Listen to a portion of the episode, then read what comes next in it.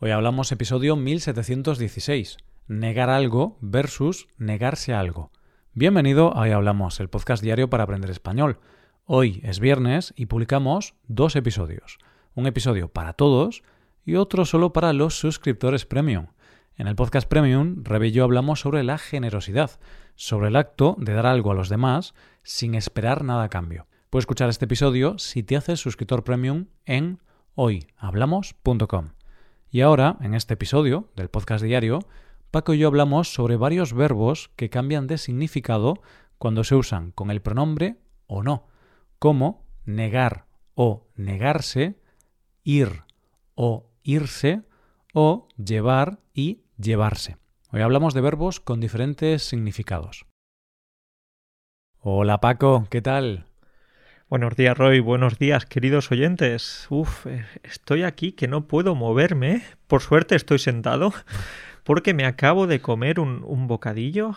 Madre mía, un bocadillo que, que me ha dejado destrozado. O sea, te has comido un bocadillo tan grande que no puedes ni moverte. Básicamente es que me he comido un bocadillo enorme y bueno, tengo más ojo que tripa. Entonces, te has comido un bocadillo tan grande que ahora te sientes como si en lugar de haberte comido un bocadillo, te hubieras comido un puñetazo o algo así, ¿no? Porque estás muy mal físicamente. Sí, sí, sí. Está muy bien que hiles esto con el tema de nuestro episodio de hoy, Roy, porque me he comido un bocadillo tan grande que, que parece que eso, que me han pegado una paliza.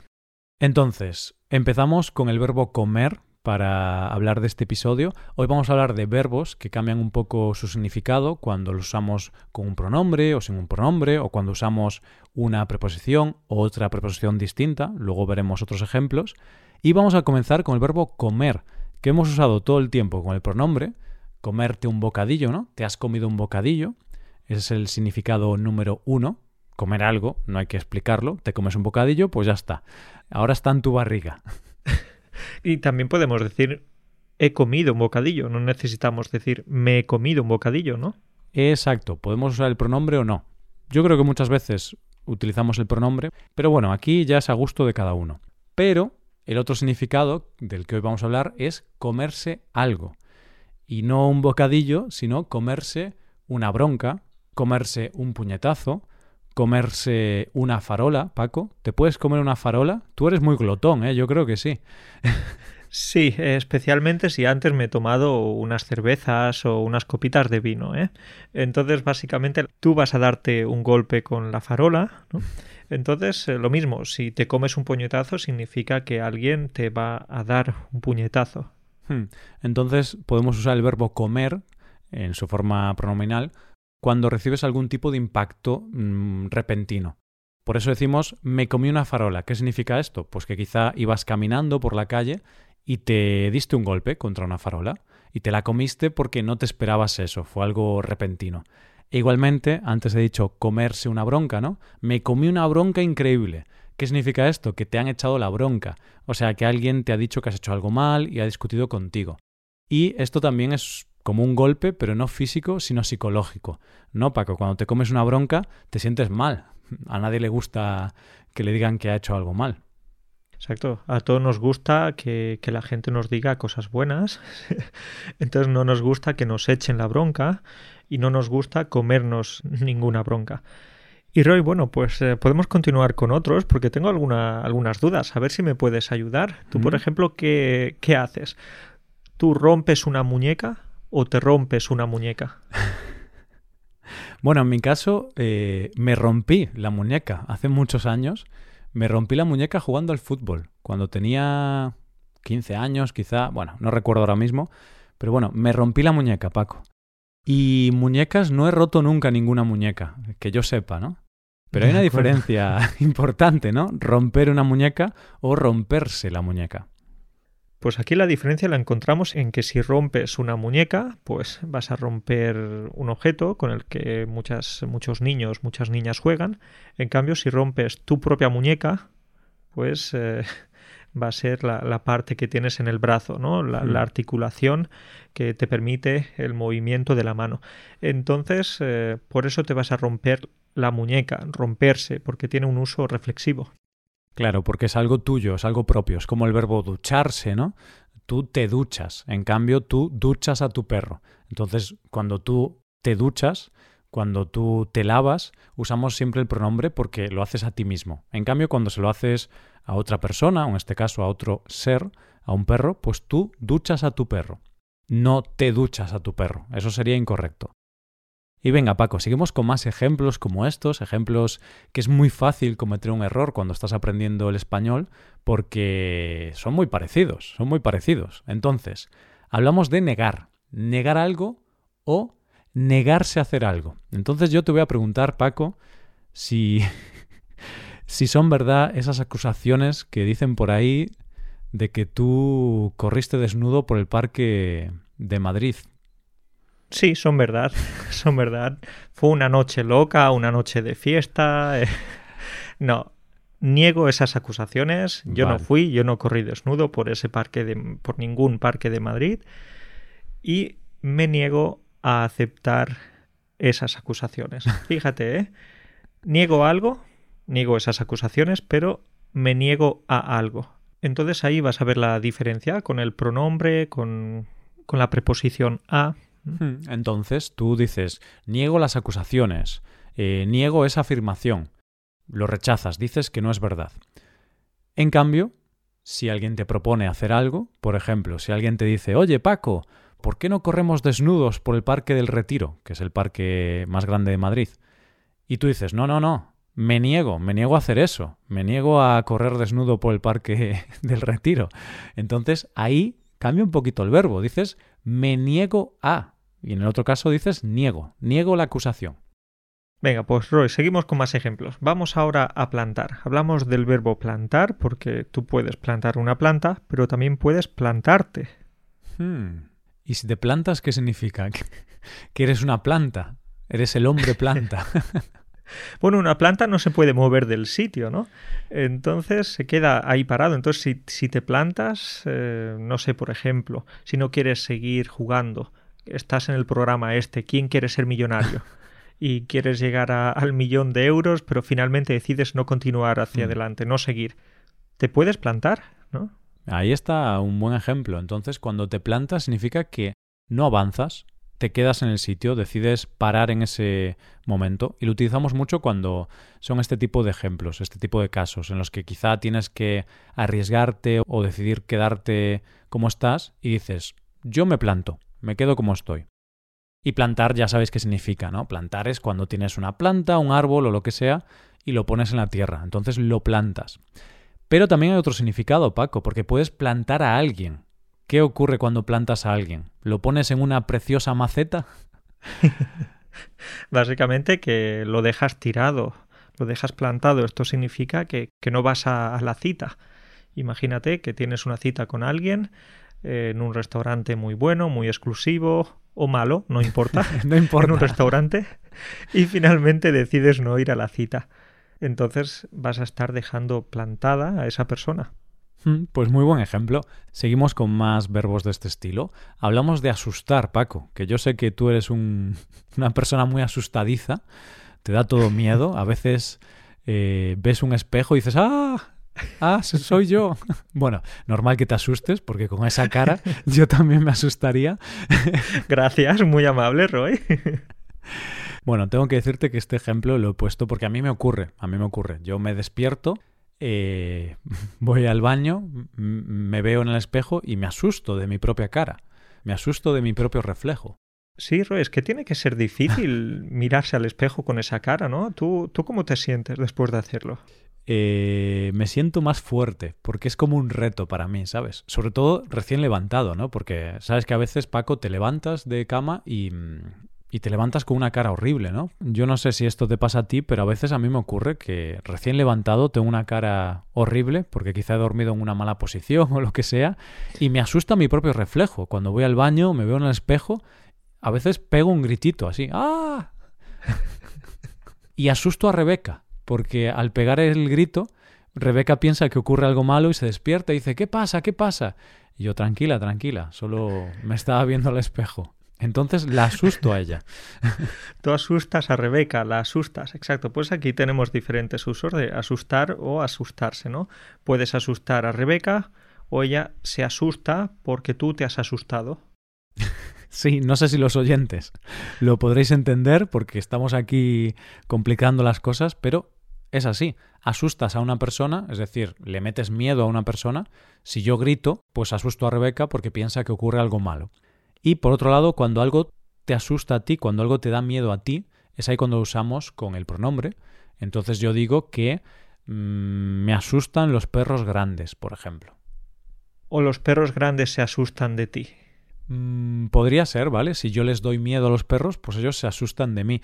Pero. o yo asusto a los perros. Pero bueno, eso no suele ocurrir. Solo por la mañana. Recién levantado, sí que incluso los perros grandes tienen miedo de mi cara. Así que. y bueno, seguimos con el siguiente verbo. Dejamos asustar. Y vamos con acostar. Y ojito con este, cuidadito con este, porque aquí tenemos un uso de diferentes preposiciones y del verbo pronominal arriesgado, peligroso. Mm, hay que tener mucho cuidado, Paco. Entonces, acostar a. Dame un ejemplo. Bueno, pues eh, no tengo hijos, pero si tuviera hijos, pues por la noche los acostaría, es decir, acostaría a mis hijos, los llevaría a la cama para que se fueran a dormir. Claro, los arropas, los pones en cama, eh, los tapas con la manta o con el nórdico, eh, que es un hombre muy grande que se llama Bjorn, que tienes en casa. Es un hombre noruego. nórdico. Olaf se llama. Bueno, bueno, pues aquí explicamos, Roy, que un nórdico es también el nombre que recibe un tipo de manta. No es una manta exactamente, pero bueno, una manta que abriga mucho durante el invierno, ¿eh? Muy gruesa. Hmm. Y decimos esto, no sé el origen de la palabra nórdico, supongo que será porque en el norte se utilizan mantas gruesas, o porque son personas muy grandes, Paco, y podríamos taparnos con un nórdico, ¿no? Tú imagínate, estos noruegos que son enormes, porque allí son más altos que en España, pues yo me pongo encima un noruego y no paso frío. Pero podría ser un poco incómodo, ¿no? Estar tantas horas con una persona encima de ti. Claro, es cierto, pero, pero bueno, ya dejamos las tonterías. Entonces, acostar a. No es un verbo que se use muchísimo, pero con tus hijos y tal sí que lo puedes usar. Voy a acostar a mis hijos, los voy a llevar a la cama y los voy a poner a dormir. En cambio, cuando usamos la preposición con y decimos acostarse con, el significado es completamente distinto y por favor nunca lo vas a usar esto con tus hijos ni con ni con otros familiares, solo con tu pareja. Porque si tú dices, Paco, me voy a acostar con mi pareja, ¿qué estás diciendo? Que esa noche va a haber acción. esa noche va a haber acción, que, vas, a, vas a tener una noche de pasión. O no sé, si depende un poquito la pasión que haya entre la pareja, pero por supuesto que acostarse con alguien tendría una connotación más sexual. Claro, entonces, eh, si quieres usar estos dos verbos de forma bastante seguida, puedes decir que primero acuestas a tus hijos y luego, cuando ya tus hijos están durmiendo, puedes acostarte con tu pareja, porque ahí ya tienes tu momento íntimo con ella o con él y ya puedes pues disfrutar un poquito el uno del otro. Así que cuidado con esto, significados muy distintos. Qué bonito te ha salido eso de disfrutar el uno del otro. Es, es un romántico. Soy un romanticón.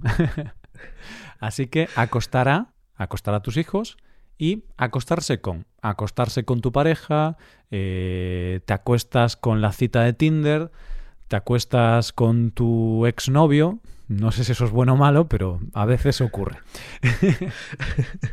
con el vecino, con el amante, bueno, cada uno que se acueste con quien quiera. Eso es.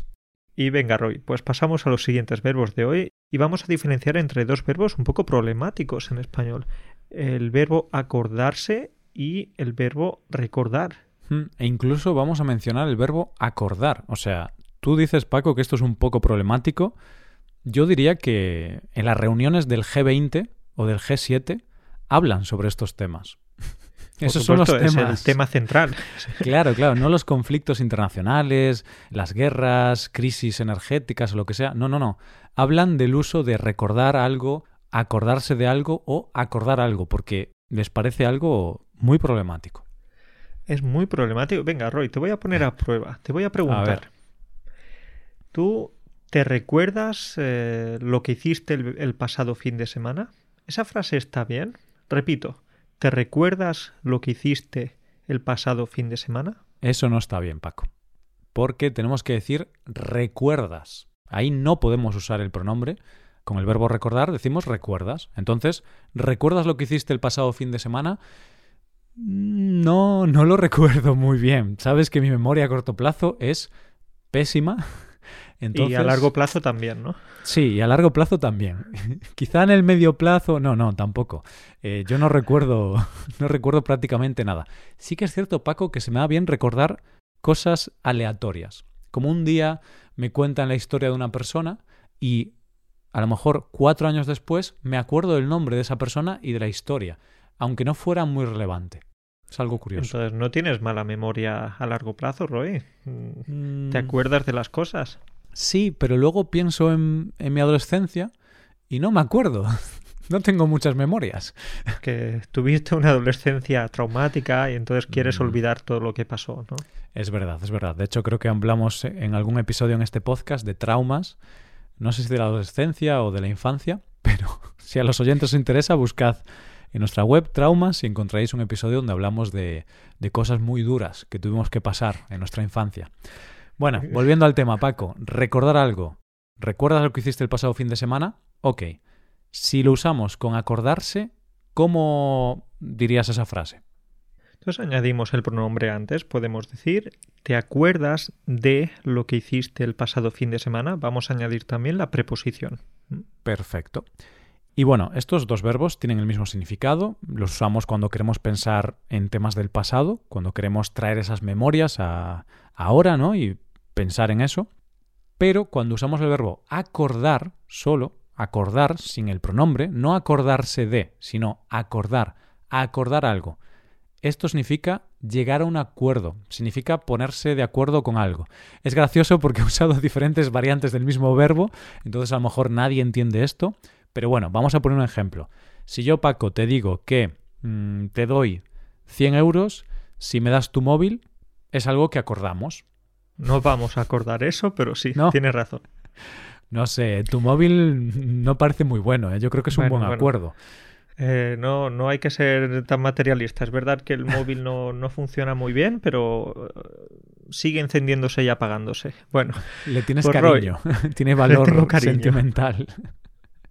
Entonces, vale, pues si yo acepto venderte el móvil por 100 euros, llegamos a un acuerdo. Tú y yo acordamos la venta de mi móvil. Pues ese sería el uso de acordar, acordar algo. Así que para recordar todo esto, recordar una cosa, ¿recuerdas lo que hiciste ayer? Acordarse de una cosa, ¿te acuerdas de lo que hiciste ayer? Y luego acordar algo, que se suele usar en ambientes un poco más formales, quizá, entonces hemos acordado la venta de la empresa.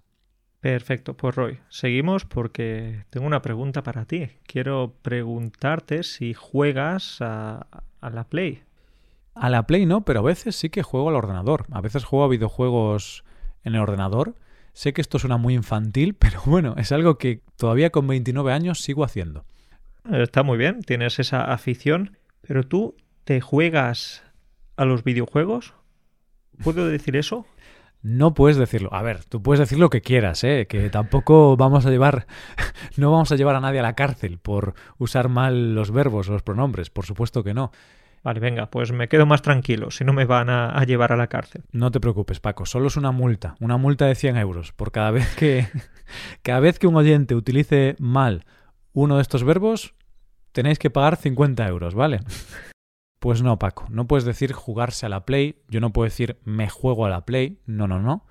Pero si yo voy a, a un sitio de apuestas, si voy a un sitio de apuestas de caballos y quiero apostar todo mi sueldo a un caballo, a que va a ganar ese caballo, podría decir, me voy a jugar el sueldo, voy a jugarme el sueldo o me voy a jugar el sueldo. Entonces, me juego el sueldo.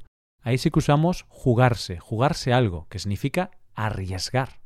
Bueno, Roy, pues espero que no te juegues eh, ese dinero a, las apuestas, ¿eh? ni de caballos, ni de fútbol, ni nada, que quiero que sigas comiendo. Paco, el que no arriesga no gana, hay que, hay que arriesgar para poder ganar. bueno, seguimos con los siguientes verbos. Paco, ¿qué tenemos? ¿Qué, qué tienes para mí ahí? Bueno, pues tenemos un ejemplo muy típico que es encontrar algo o encontrarse con alguien. Vale. Entonces, fácil, ¿no? Encontrar algo. Sería, tú, has perdido algo eh, y lo estás buscando y finalmente lo encuentras. Pero encontrarse, ¿cuándo vamos a utilizar encontrarse? Es muy interesante y de hecho creo que este es un error muy común en los estudiantes. Creo que por traducir de forma literal del inglés al español, porque a veces yo escucho a estudiantes diciendo me voy a encontrar con mi madre en el supermercado a las 7, con el significado de voy a quedar con mi madre en el supermercado a las 7 o voy a ver a mi madre en el supermercado a las 7. Pero no es del todo adecuado ese uso del verbo encontrarse, porque cuando te encuentras con alguien es algo repentino, no es algo planificado. Yo puedo decir, me encontré con mi padre en el supermercado. Significa que de repente lo vi allí. Estaba allí, hombre, papá, ¿qué haces tú aquí? No esperaba que él estuviera aquí. Entonces, si vamos a quedar con alguien, decimos el verbo quedar o que vamos a ver a alguien, ¿no? Quedé con mi madre a las 7 o voy a ver a mi madre a las 7. Pero no dices voy a encontrarme con mi madre a las 7. Porque, oye, es repentino, no puedes, no puedes adivinarlo, claro. Si tú eres un medium o eres un adivino, podrías decir que voy a encontrarme con mi madre a las 7, porque estás adivinando el futuro. Pues Roy, queda claro. Entonces vamos a utilizar más eh, quedar, ver, cuando hayamos planificado alguna reunión, alguna, alguna cita con otra persona. Así es. Y si ves a una persona de forma repentina, inesperada, pues ahí sí que usas encontrarse con. Me encontré con mi amigo Paco en la lavandería. la lavandería, las lavanderías que no, no hay muchas en España, ¿eh? Sí, no sé, fue el, ejemplo que se me ha ocurrido, Paco. Y de hecho tenemos lavadora en casa, ¿no? Entonces... Sí, bueno, ahora hay algunas, ¿eh? hay algunas, pero bueno, hoy no vamos a hablar de esto. Vamos con lo siguiente, Paco, llevar algo o llevarse algo. Esto, vale. esto es diferente una cosa de la otra, ¿eh? Una de ellas puede significar algo similar a robar, ¿no? ¿Mm? Vamos a descubrir si es llevar o llevarse. Cuéntame, Roy. Entonces, si alguien te pide una cosa, tú le llevas esa cosa, ¿vale? No usas el pronombre. Entonces significa que tú coges esa cosa y cargas con ella. No sé cómo explicarlo. Es muy difícil explicar estos verbos más básicos. Entonces tú coges esa cosa, la pones en tu mochila, te desplazas hasta donde está tu amigo y ya está. Eso significa que has llevado esa cosa a tu amigo. En cambio, llevarse es diferente, porque si tú dices, me llevé una botella de vino de la tienda, ¿qué significa esto, Paco? Que eres un ladrón. que eres un ladrón. Y, bueno, ya tiene que ser difícil llevarse una botella de vino eh, de la tienda, porque una botella de vino es grande, ¿no? ¿Dónde te la escondes?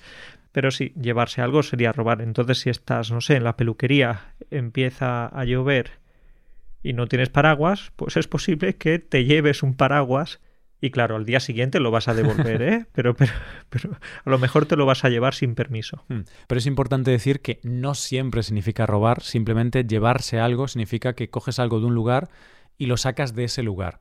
Cuando es llevar significa que tú vas de un sitio a otro, pero llevarse es que esa cosa está ahí. Entonces yo estoy en casa de mi madre y le digo, mamá, me llevo unos plátanos. Significa que voy a coger unos plátanos que son suyos, que están en su casa, y los voy a sacar de ahí y los voy a transportar a otro sitio, me los voy a llevar. En cambio, si mi madre necesita plátanos y me lo pide y yo no estoy en su casa, me dirá, hijo, tráeme unos plátanos. Y yo, vale, mamá, llevo unos plátanos, no te preocupes. Llevo plátanos a casa de mi madre, ¿vale? En cambio, me llevo los plátanos de casa de mi madre. Roy, en un episodio así no podemos obviar eh, uno de los ejemplos míticos de siempre, el verbo ir, ¿no?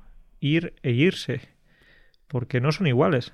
No son iguales. Ir es que tú te diriges a un lugar, lo usamos de forma muy frecuente, pero cuando dices irse es que te marchas de un lugar, es que tú estás en ese lugar y haces énfasis en que abandonas ese lugar. Imagina que vas al cine para ver una película y después de un ratito te aburres, la película es muy mala, entonces es posible que te vayas de la sala, es decir, que, que abandones la sala. Claro, entonces dices, me voy. No dices voy. Claro, podías decir, voy a otro sitio, ¿no? O voy a. voy a mi casa. Pero no, realmente no, porque haces énfasis en que abandonas el lugar. Entonces dices, me voy a mi casa, me voy de aquí. Así que cuando quieres hacer énfasis o quieres referirte a que quieres salir de ese sitio, siempre usamos irse. Me voy de aquí. Vale, pues Roy, eh, nos vamos. Tú y yo también, ¿no? Nos vamos. Nos vamos, pero volveremos. Así es. Iba a decir que nos vamos a nuestra casa, pero ya estamos en ella, porque trabajamos desde casa. bueno, un placer como siempre, Paco. Nos vamos, acabamos el episodio de hoy. Cuídate mucho y nos vemos la semana que viene. Bueno, pues nada, Roy, nos vamos, lo dejamos aquí y queda despedirse los estudiantes, ¿no? De los oyentes. Así que un abrazo para ti, para todos y hasta muy pronto. Chao, chao.